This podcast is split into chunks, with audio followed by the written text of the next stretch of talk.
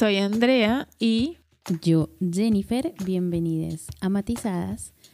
Y hoy, después de cinco meses de no haber grabado nada, retomamos este podcast con varios temas, que es como un mix de muchas cosas de las que hemos estado hablando últimamente. Y es sobre hombres, mujeres, relaciones, que parece que son muchas cosas, pero en un punto sentimos que, que se encuentran. Así que vamos a ver qué sale de esto. Genial, sí, para cerrar este año, además. Por lo menos con un capítulo nuevo.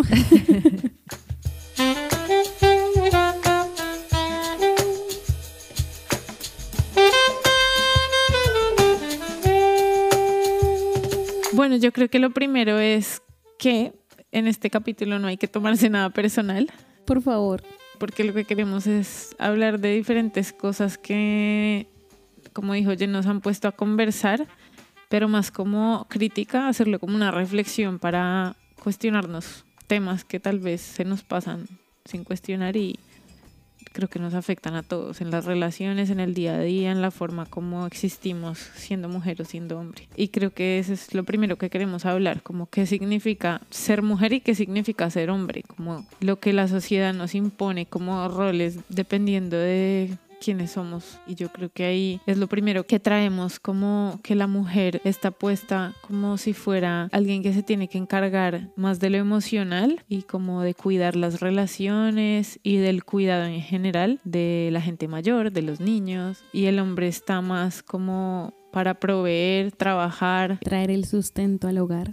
Exacto. Y entonces desde ahí se abren y se cierran posibilidades para ambos, ¿no? Porque entonces la mujer que trae el sustento, abandona el hogar y puede ser juzgada como mala madre y demás, sí. Total. Y el hombre que mm, tiene más dificultades para cubrir como ese, esa parte de relacionamiento emocional y de estar presente en el cuidado.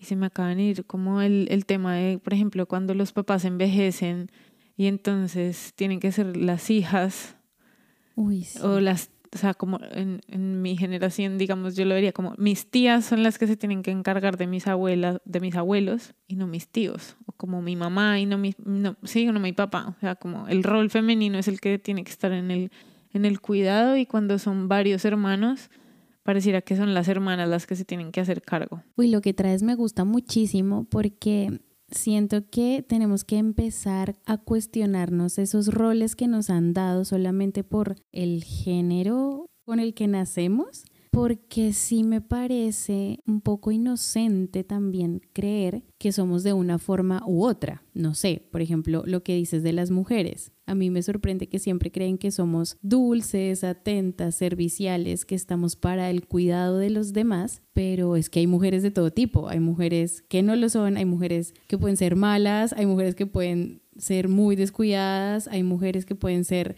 muy serias y no estar conectadas con sus emociones, o sea, hay de todo, al igual que también hombres. Pienso, por ejemplo, en los hombres que no tienen o sienten que no tienen ese permiso de conectarse emocionalmente porque los van a tachar de cobardes, demasiado vulnerables para su masculinidad.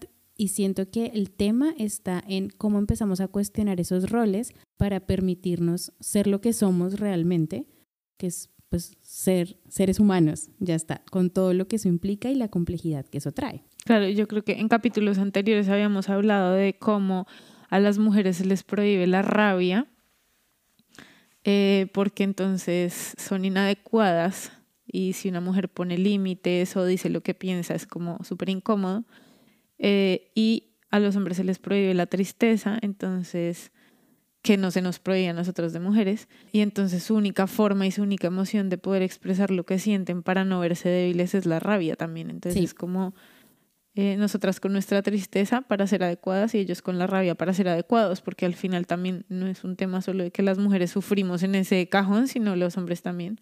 Y se vuelve como tan difícil poder realmente poner las conversaciones que necesitamos, de mujeres poner límites, de hombres ser vulnerables y decir lo que sienten, porque socialmente como que se nos pone un cajón encima y eso es lo que corresponde para que, para que no sea como una mujer inadecuada y, y ¿Y con rabia? Sí, como, como medio macho, no sé cómo lo ponen, y, y, para los hombres, para que no sea afeminado, ¿sí? Como, como que además, como si fuera blanco y negro, ¿no? Porque igual es que eso es un matiz de grises que además se asocia como con la preferencia sexual, pero no tiene nada que ver.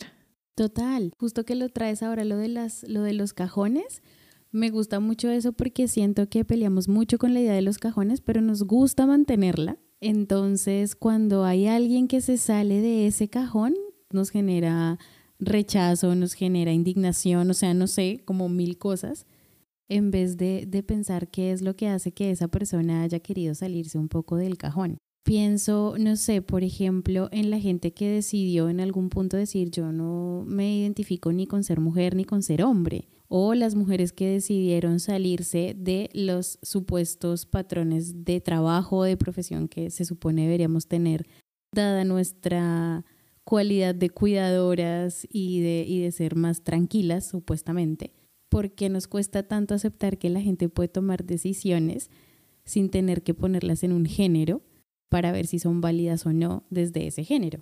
Y yo quisiera con eso hablar de un poquito como de las fuerzas conservadoras del sistema, porque es que es muy fácil juzgar a la persona sola, como pensando que es una persona con decisiones libres y con como ese poder para, para hacer lo que quiera. Y sí, pues realmente cada uno puede buscar ese camino de libertad, pero no se nos puede olvidar que el contexto en el que vivimos, la cultura en la que vivimos, todo el tiempo jala hacia que nos normalicemos, entre comillas. Normalicemos me refiero a que nos metamos otra vez en ese cajón. Sí, que, que estemos en el mismo patrón.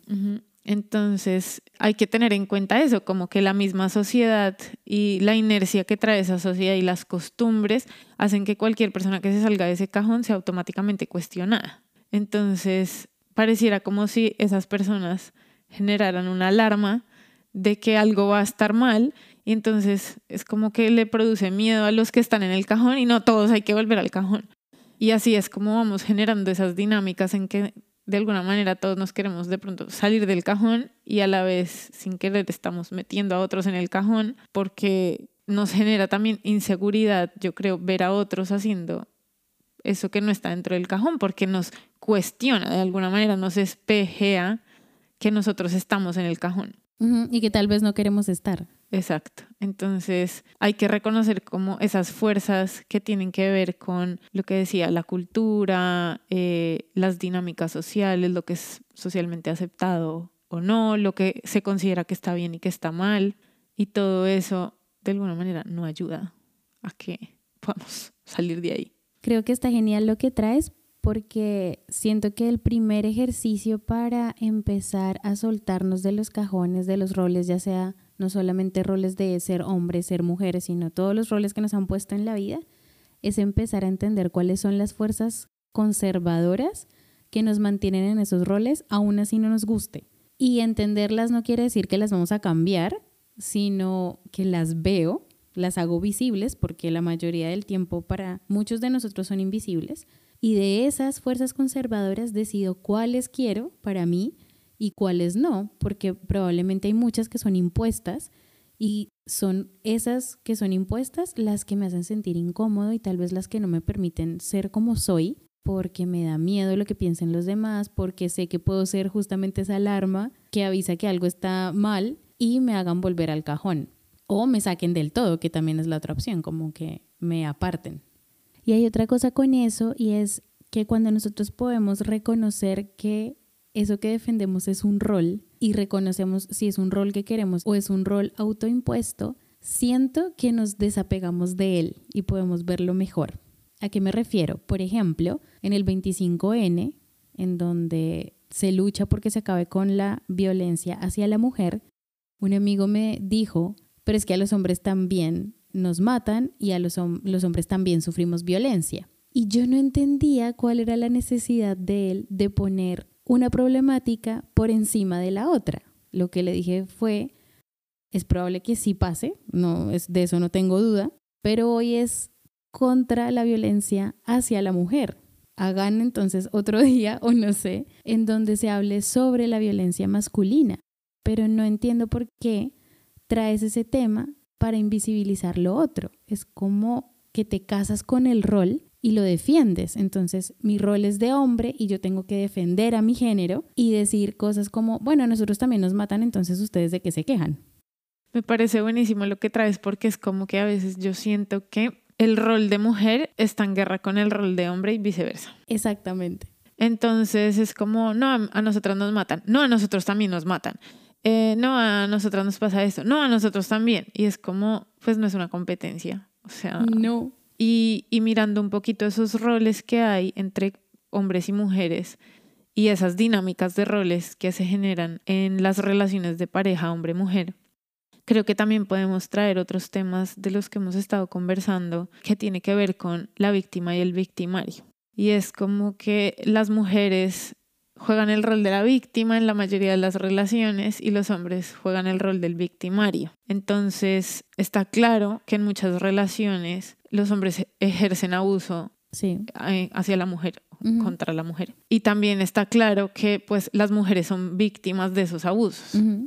Y hay que ver en qué momento el lugar de víctima nos sirve para darle una visibilidad a eso que nos está pasando, que a mí también me ha pasado, y en qué momento nosotras también tenemos que hacernos cargo de lo que nos está pasando y tomar responsabilidad frente a eso. Porque si nos quedamos en el papel de víctimas es como que nosotras no podemos hacer nada, eh, salvo pues someternos al victimario y aceptar como que pues esa es la relación que tenemos.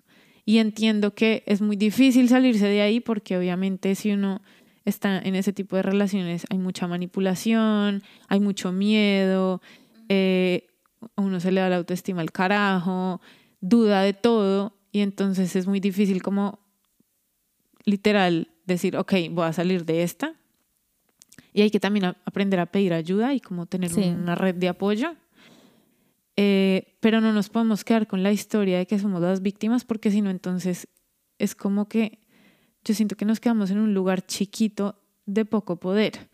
Porque entonces yo soy la buena que sufre y el otro es el malo que me agrede, pero pues a más tardar eh, yo tengo responsabilidad en el momento en que no me estoy yendo de ahí. Y tomar esa responsabilidad, yo siento que también es necesario, no porque ser víctima me parezca bien o mal, sino porque es que es ahí donde empezamos a sentir el poder de decir, ok, yo puedo cambiar esto yo no soy solo víctima, yo también puedo decir qué hago con esto y si no sé cómo hacer, buscar ayuda, pedirle a alguien que me, que me guíe o no sé.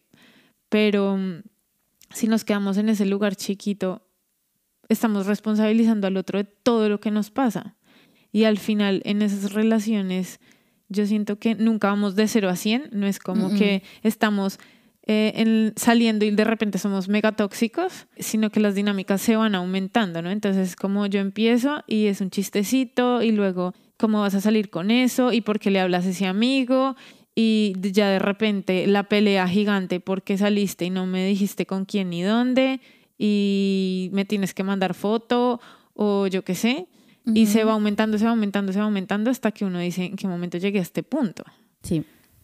Entonces tenemos que estar bien alertas de esos momentos para saber parar y poner límites y no seguir el juego de es que me hizo tal cosa, es que me peleamos porque yo hice esto, sino como saber empezar a decir como, hay un momento, esa persona porque está dictando lo que yo puedo o no hacer, eh, lo que está bien para mí o no, y entonces ahí decir, estoy siendo víctima en el sentido en que no me estoy haciendo cargo de mi vida, sino que otra persona está haciéndose cargo de su vida y tengo que poner un límite.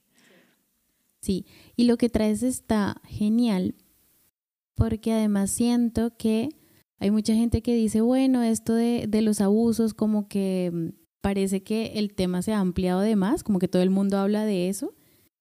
Y yo creo que eso está buenísimo porque cuando el tema es tan viral, entre comillas, más personas pueden empezar a darse cuenta de esos momentos en, en, ese proceso de abuso, darse cuenta de esos momentos y poder poner un límite a tiempo, Creo que antes cuando no se hablaba del tema, mm, siento que las mujeres nos sentíamos muy solas. Es decir, si yo estoy pasando por una relación de abuso, digo, esto solamente me pasa a mí y como creo que solamente me pasa a mí, nadie me va a entender y por ende no pido ayuda. Pero ahora que el tema está moviéndose un montón, que creo que es lo que tiene que pasar, así a muchas personas no les guste, eso hace que las víctimas se puedan dar cuenta a tiempo y también que puedan poner un límite cuando quieran revictimizarlas. Es decir, yo sé que pasé por esto, pero ya, tengo también una vida, tengo otras cosas que hacer, hace parte de mi experiencia, pero no quiero entonces que siempre me vean como la víctima, porque lo que tú decías, verme como la víctima y que otros me vean siempre como víctima por algo que pasé, me quita mucho poder. Total. Y yo creo que también da vergüenza, porque cuando uno pasa por eso, uno no se siente orgulloso de permitir eso, uno en el fondo sabe que uno está permitiendo eso y parte de la no buscar ayuda es como, uy, es que si voy y busco ayuda me toca confesar todas las vainas que he vivido, todas las cosas que he permitido que me hagan y eso también lo hace sentir a uno avergonzado y con culpa. Yo creo que de las emociones más duraderas después de una relación así, más que la tusa o más que todo, es la culpa. Porque es como esa sensación de mierda en qué momento permití que me ultrajaran tanto, ¿sí? Como que cuando me hago responsable además y no es como es que el otro me hizo y, y yo no pude hacer nada, es como o sea, yo permití esto y esa culpa es muy dura porque por un lado nos enseña cosas, pero también es la que no nos permite a veces buscar ayuda porque en esa culpa también cuando la exteriorizamos sale la vergüenza de yo, yo dejé esto. O sea, ¿en qué momento caí en este hueco? Y sumándole a eso también creo que, por ejemplo, dado los roles, no solamente el, rol de ser, de ser mujer y de ser hombre, sino los roles que nos han puesto en la vida, como del estatus eh, social, la cultura de donde vengo, en fin, creemos que hay personas que sí están más cerca de ser abusadas y otras no tanto. No sé, por ejemplo, pienso en que en Latinoamérica nosotros, pues no sé, creemos la mayoría de veces que una persona abusada es una persona tal vez que no ha estudiado mucho, tal vez que tiene un, como un estrato, decimos, o una posición social no muy privilegiada, como que no tiene conocimientos, no conoce la vida o lo que, sea. Que es un tema de intelecto. Que es un tema de intelecto y resulta que abusos hay en todos. Y ahí es donde yo digo, ¿qué es lo que hace que nosotros queramos calificarnos tanto en roles que invisibilicemos lo que les pasa a unos por creer que en esos roles no pasa y mostremos tanto o exaltemos otras dolencias que viven otros porque a esas personas es que seguro que les va a pasar. Cuando la experiencia no tiene que ver nada con quién eres, sino que pasa. Pasa porque todos somos vulnerables en algún punto. Y uno se puede creer súper fuerte y pasa igual. Claro. como esa vaina va entrando como por la puerta de atrás y uno en serio... Yo muchas veces pensaba cuando estaba ahí como mi Andrea del pasado me daría una cacheta. O sea, como porque muchas veces me sentí fuerte antes y en el durante me sentí tan débil que, que yo decía, de verdad, la Andrea del pasado diría, hola amiga, ¿qué haces? O sea, y, y también pensaba, y la Andrea del futuro va a mirar para atrás y va a decir, como, ¿qué onda contigo? Creo que ahora lo veo como más compasivamente porque de verdad había muchas cosas que yo no entendía y no sabía, pero sí que uno se cree superior cuando no le ha pasado. Esa es mi experiencia y uno cree que eso nunca le va a pasar a uno y de repente se mete por la puerta de atrás y lleve. Y esto también quisiera comentar que es un tema que tiene esas fuerzas culturales también, porque mm, me impresiona ver, por ejemplo, ahora viviendo fuera de Colombia, la cantidad de conversaciones que he tenido respecto a cómo las mujeres latinas necesitamos ser celadas para sentirnos importantes y queridas. Sí. Entonces pareciera como que no puedo decir que obviamente todas las mujeres, ni, ni quiero decir la mayoría, pero sí pareciera que hay como una tendencia a que buscamos que los hombres nos celen, nos hagan chistecitos como, uy, va a salir así, pero esa ropa solo póngasela para mí o ese tipo de cosas. Sí, ay no. Y ahí uno dice, uy, qué rico, o sea, me cuida. y me quiere más. Y en realidad estamos normalizando una actitud que es totalmente machista y que muestra unos celos que también uno no sabe en qué momento el chistecito de la ropita para mí se convierte en le prohíbo salir con esta persona o una pelea que termina quién sabe en qué. Que va a otro tema y es que también pareciera que el abuso solamente vale a partir de los golpes. Entonces es como, no es que esta relación fue muy fea y hubo abuso y yo me hago responsable de ese abuso, pero te pegó. No, o sea, ¿qué, ¿qué carajos es esa pregunta? O sea, es como siento que invalida todo lo que no tiene que ver con la violencia física, como si la violencia psicológica no fuera suficientemente importante. Que yo muchas veces me planteo como, no sé si hubiera preferido un puño. Porque eso puedo reaccionar. Sí, y probablemente también me hubiera curado más rápido. También, sí. Y bueno, pues no fue así y, mejor, y pues no sé, tal vez afortunadamente, no lo sé, porque pues de todo el tema emocional aprendí muchas cosas, pero siento que invalidamos con esa pregunta porque antes de los golpes hay muchas cosas. Hay control, hay manipulación, hay violencia psicológica, hay insultos, eh, hay amenazas. Hay privaciones. Exacto. Y quiero volver al tema de los celos que trajiste porque, ay, aunque nosotros les decimos que todas las emociones son válidas y demás, siento que esa es una emoción que tenemos que ver con pinzas. Es decir, los celos son válidos, los sentimos, sí, el problema es cómo los gestionamos y el significado que les damos. Esto, por ejemplo, que tú dices de que me siento querida cuando alguien me cela y por ende tengo que celar también para que el otro se dé cuenta que me importa, es un juego de poder bastante cruel en donde yo siento que tengo la potestad por encima del otro, de sus decisiones, de quién quiere ser, de sus sueños, de todo. Es como una emoción que siento que tenemos que ver con pinzas, porque es verdad que se siente y sin embargo siento que la gestionamos muy mal y es un tema cultural. Eso por un lado. Y lo que trajiste también de llegar a los golpes para tomar acción, creo que también es cultural. Nosotros sentimos que solamente hay agresión cuando, cuando se ve. Sí, los otros, lo otro es drama, pendejadas. Exactamente. Entonces la agresión es solo cuando se ve. Y no sé si eso lo hemos aprendido porque hemos vivido un montón de guerras en donde decimos, uy, no, el mundo está hecho una mierda, cuando vemos que se han matado 5.000 personas entre sí. Pero antes no lo vemos. O solamente pensamos en la hambruna mundial cuando vemos que la gente se está muriendo de hambre. Pero antes no lo vemos. Entonces no sé si es como que creemos que tiene que ser demasiado gráfico y demasiado visual para entender que es abuso. Y también que sentimos, yo siento que culturalmente los límites no están bien marcados. Es decir, cuando se meten con mi cuerpo, parece que ahí sí puedo meter, poner el límite.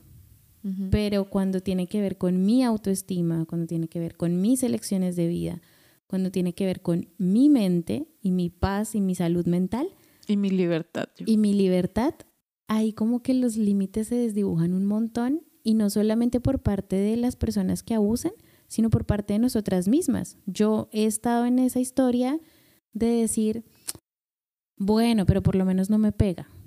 O se la he escuchado a familiares, como mujeres que dicen, bueno, por lo menos no me pega. Y yo digo, como, ¿dónde está el límite? Tan bajita está, tan bajito está el respeto que, que ya lo que importa es que no me pegue. Y además que no es solo uno metido, que uno metido, listo, uno tiene la excusa que uno es el que está metido ahí, uno es el que está ciego, no sabe gestionarlo porque está empantanado. Pero muchas veces también el mismo entorno de las mujeres, como, bueno, mijita, pero no le pega. Sí. Como agradezca eso, ¿sí? Como que las mismas mujeres nos consolamos con ese tipo de cosas. Y que creo que ahí las mujeres cumplimos un rol fundamental y es, no me consueles con decirme, bueno, por lo menos no le pega, sino dime, oye, ¿qué es lo que hace que sigas ahí? ¿Necesitas apoyo? Porque probablemente muchas seguimos ahí porque sentimos que no tenemos otra opción. Y en vez de que me digan, ay, bueno, ah, tranquila que por lo menos no le pega, dime qué puedo hacer por ti. Ahí creo que las mujeres cumplimos un rol fundamental dado que siento que somos como las que vivimos más la experiencia y con esto no quiero negar que también hay abusos hacia los hombres, porque si no aquí vienen a decirme luego que a los hombres también los abusan. Yo tenía un compañero en el trabajo que le tiraban chancletas o losa, la novia. Ya. Pero eh, eso me parecía curioso porque eso se toma como con humor. Claro, porque es, es, como que se intercambian los roles, ¿sabes? Es decir, la parte dominante se supone que tiene que ser el hombre. Claro, entonces era como, lo contaba como riéndose, como burlándose de ella, como, ay, no, es que me tiró unos platos porque se puso brava. Y como, jajaja, ja, ja. qué raro. O sea, era como quitándole autoridad a ella, como no le creo que sea agresiva, porque pues yo soy el hombre, ¿cómo le va a creer? Y por otro lado, como no tomándose en serio la, la violencia y la rabia mal gestionada de la mujer, eso me parecía súper súper extraño. Y ahí creo que eh, voy a decir algo que de pronto puede resultar un poco polémico, porque yo creo que sí hay muchas cosas que las mujeres tenemos que defender como mujeres. Siento que hay muchas cosas que nos pasan a nosotras que probablemente muchos hombres no entienden o ni siquiera alcanzan a ver, como por ejemplo que ellos sientan que el miedo de, ir por la calle es solamente que te roben, cuando nosotras decimos, bueno, nuestro miedo puede ser más grande. Siento que, aunque creo que tenemos que luchar por muchas cosas para alcanzar cosas, también la división hace que cuando pasa de un lado sea algo grave, pero cuando pasa del otro nos lo tomemos como un chiste y no veamos el fondo que es, es un ser humano que sufre, punto. Entonces creo que la jugada está en entender los roles, como nos los han vendido, y también no entrar tanto en los roles. Sí, hay que verlos para, para romperlos de alguna manera, si no es muy difícil. Y dejar de invalidarnos entre todos y todas, porque una de las cosas que pasan con, con estos abusos es como, no es que tú eres muy sensible, eh, y eso no lo puede decir el mismo abusador o incluso la gente en nuestro entorno, ¿no? Porque está acostumbrado a otras cosas. Y yo he pensado mucho respecto al tema de ser sensible, porque a mí me lo decían mucho, como no, es que tú eres muy sensible en una relación. Y yo decía, ¿de verdad será que yo soy muy sensible? O sea, la que está mal soy yo. O sea, como que es normal que me griten, es normal que me insulten. Y luego, por otras razones, hace poco también volví a pensar en el tema de ser sensible y mi conclusión es, da igual. O sea, ser sensible es un juicio, no, no es algo que se pueda medir como tú mides 1,65. Entonces, cada quien es sensible en sus niveles, en su propio termómetro de sensibilidad. Y entonces he pensado, como, entonces búscate tal vez una persona que sea similarmente sensible a ti. Para, para tener una pareja que considere tu termómetro de sensibilidad válido. ¿Sí? O sea, si tú quieres tener una relación en donde se gritan y se dicen groserías porque para ti eso es normal, pues genial, puedes estar con una pareja que te grita y te dice groserías. Pero si para ti eso está mal y te ofende y te duele y te sientes ultrajada por eso, mm, humillada o mal y respetada, entonces tal vez hay que buscarse una pareja en donde el termómetro de la sensibilidad esté en que estamos de acuerdo en que no nos vamos a gritar ni nos vamos a decir groserías. Porque un poco me sabe mierda el argumento de, de es que tú eres muy sensible, porque no es que yo sea muy sensible, es que tenemos termómetros distintos y si para mí hay una inquietud y esto me parece un irrespeto, creo que lo mínimo también es que el otro respete eso, ¿sí? Y eso puede terminar en no somos compatibles y ya está. O, o nos alineamos en termómetros. Pero no es, ah, no, pues me vale huevo tu argumento porque tú eres sensible y punto. Y entonces no me hago cargo de que estoy respetando tu termómetro. Y también viene, por ejemplo, con la ser dramática. Exacto. O sea, no es, o sea, detrás del drama y del show hay inquietudes y hay dolores. Entonces, tal vez si en vez de cerrar la puerta porque hay incapacidad de entrar en la conversación emocional, entonces decir, voy a poner un muro que digas que tú eres sensible, estás haciendo show, estás haciendo dramática para evadir la conversación importante, pues es como listo, aquí hay un show y hay un drama y no me gusta el show ni el drama, pero ¿cuál es la inquietud detrás de eso? Y desde ahí se puede construir algo. Porque si no es como literal cerrar la pared a o sea, cerrar la puerta, perdón, a punta de, de una pared de de invalidación también. Y ahí creo que toma especial relevancia el hecho de empezar a escucharnos y conocernos a nosotros, ¿sabes? Cuando yo puedo entender que mi sensibilidad no es mala, que mis momentos de traer drama a la relación no están mal porque, no sé, tal vez tengo una inquietud, tengo algo que me está incomodando y sé que puedo decirlo y busco una relación en donde pueda decirlo, ahí es más fácil que empecemos a comunicarnos desde ese lugar y a buscar esos momentos en donde nos encontramos o en donde alineamos los termómetros, porque estoy consciente de qué es lo que quiero y de quién soy y que estoy dispuesta a negociar y que no. Claro.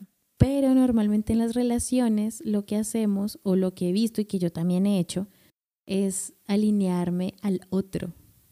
Y ahí es donde la cagamos. Claro. Es que eso es justo como el caminito del abuso. Lo que decía, como empieza con el chistecito, el comentario, el reclamo chistosito, ya el reclamo menos chistosito, luego una peleita, luego la gran pelea y luego puño a la pared y esas cosas. Y los límites, eso empiezan por cosas pequeñitas. No sé, pienso, por ejemplo, en, en una relación de pareja que tuve que yo nunca puse un límite frente a lo que se podía decir de mi cuerpo y lo que no. Así que el abuso a mi autoestima, era el, el que estaba más a la mano para él. Porque además sabía que me dolía y yo nunca le puse límites. Eso, por ejemplo, es algo en donde yo ahora no doy permiso para que hablen de mi cuerpo de ninguna manera porque es mío. Pero tuve que aprenderlo así. Por ejemplo, cuando se tienen conversaciones de, en una pareja de si, de si se quieren tener hijos o no. Creo que eso, por ejemplo, también es una conversación importante en donde a veces muchos hombres y mujeres, voy a decir ambos, tienen una como un lugar tomado y parece que no es muy escuchado. Mm. Y es, y es cero conversado. Cero. Como, oye, ¿y han hablado de si quieren hijos? Uy, ya veremos. ya veremos. Como ya veremos en qué O sea, yo entiendo, si tenemos, yo qué sé, 16 años y estamos siendo novios o 20, yo qué sé, cada quien que se case a la hora que quiera, pero eh, o que no se case y que tenga hijos a la hora que quiera, pero, pero pues hay relaciones en donde sí hay unas expectativas de construir un futuro juntos y no, no se tocan esos temas de hijos, nada. No, nada. Por ejemplo, ese es un tema que yo traigo así a rajatabla, es... Hola, soy Jennifer. Hola, soy Jennifer y no quiero hijos. ¿Tú quieres? Sí, bye.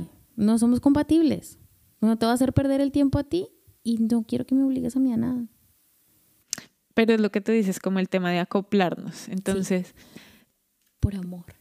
Yo creo que también nosotras tenemos una tendencia fatal y es, bueno, ahorita dice que no, pero luego va a decir que sí, como yo lo voy convenciendo. Y entonces nos metemos en relaciones en las que vamos a ir cambiando al hombre con el que nos metemos. No, qué locura. Y entonces estamos todo el tiempo funcionando en, en cómo vamos a arreglar lo que no nos gusta. En vez de hacer un principio de realidad y decir, me metí con este y este man no va a cambiar. Probablemente, pues seguramente cambie, pero aleatoriamente y random según lo que él quiera, no lo que, yo, lo que yo quiera. Y sí, no lo que a mí me convenga.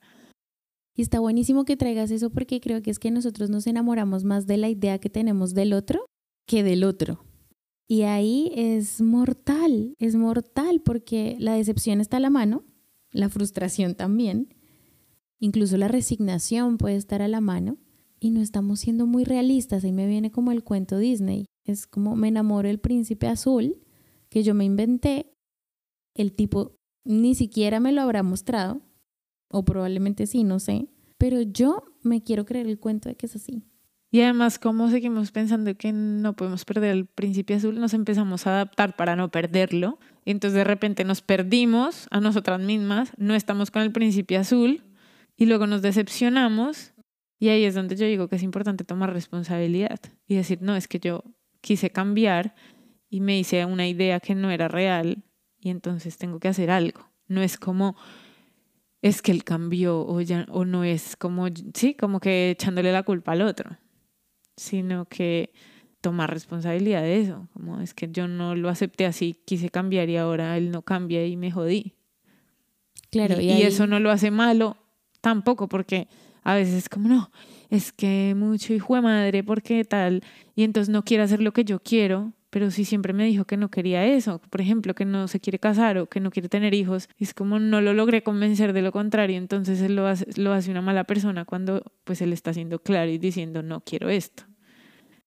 Sí, ahí también vuelvo a traer como el tema de los límites y es que siento que nosotras, muchas, muchas de nosotras como mujeres, nos sabemos poner límites y como no sabemos ponerlos, tampoco escuchamos los límites de los demás.